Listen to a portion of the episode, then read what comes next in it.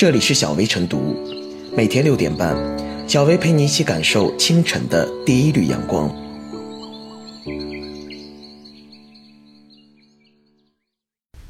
本期导言：近日，江西财经大学会计专业研三学生在参加中国农业发展银行江西分行校园招聘中，被第三方机器人判定情绪风险高，不适宜快节奏工作而拒绝录取。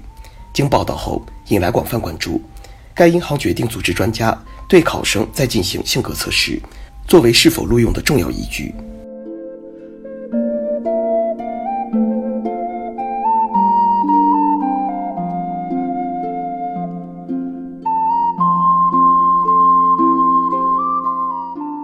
应聘遭机器人拒录，谁才是招聘的主角？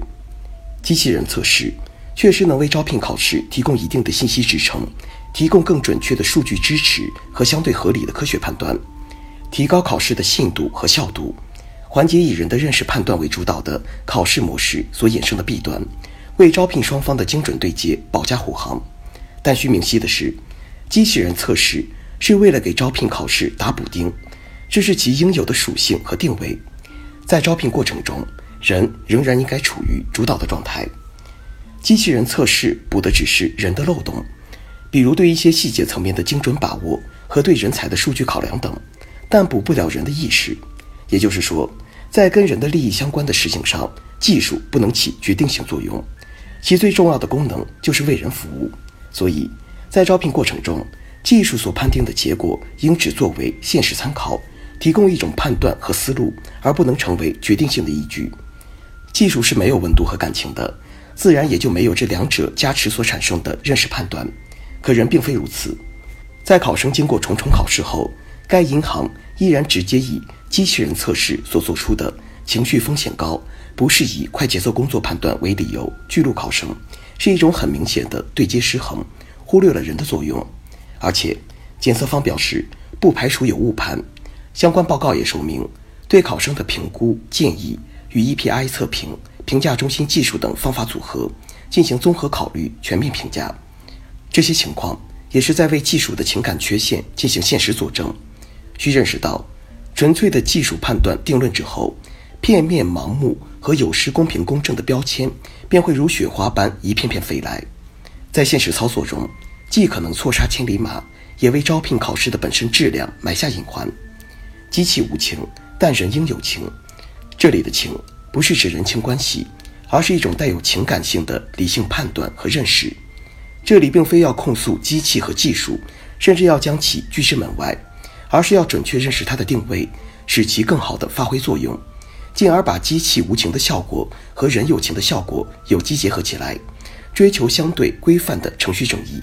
这样才能让最后呈现的结果做到客观公正，而非偏于任何一方的一棒子打死。现在，当时银行又开始了以人为主导的重新测试，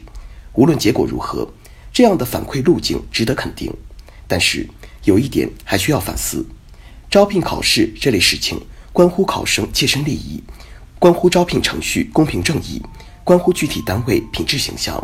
不能总是事后诸葛亮，而应提前做好预案。对此，最关键的是在潜意识里去认可和积极推动以技术为依托、以人为主导的招聘考试宗旨，而不是等着媒体和社会舆论来倒逼。同时，机器无情，人应有情，需要坚守；对人有情的现实制约也不能放松，让无情与有情的作用形成一种制衡，才能真正守住公平的底线。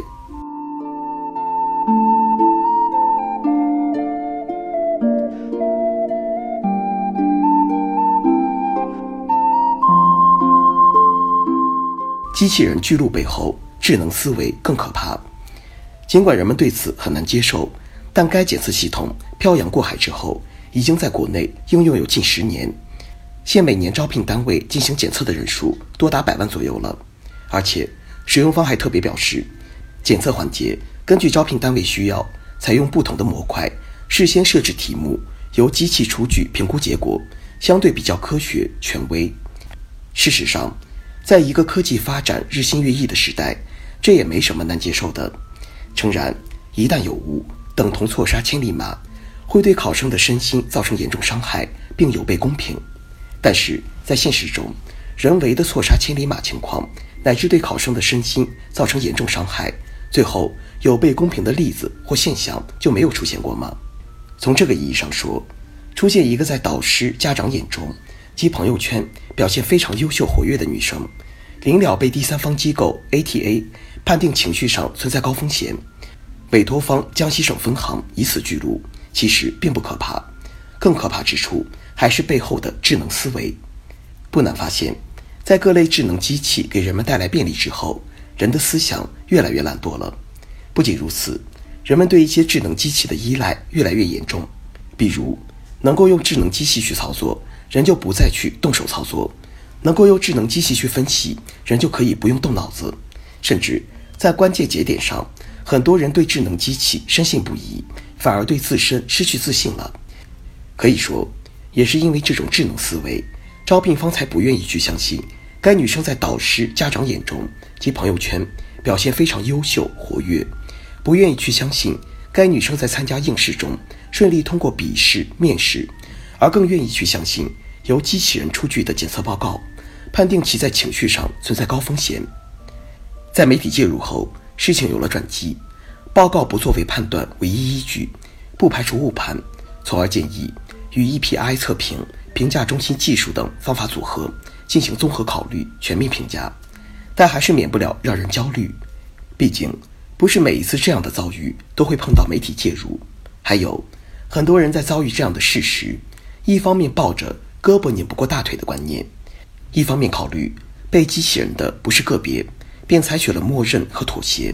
殊不知，这不仅加重了招聘方的侥幸，也助推了智能思维更加根深蒂固。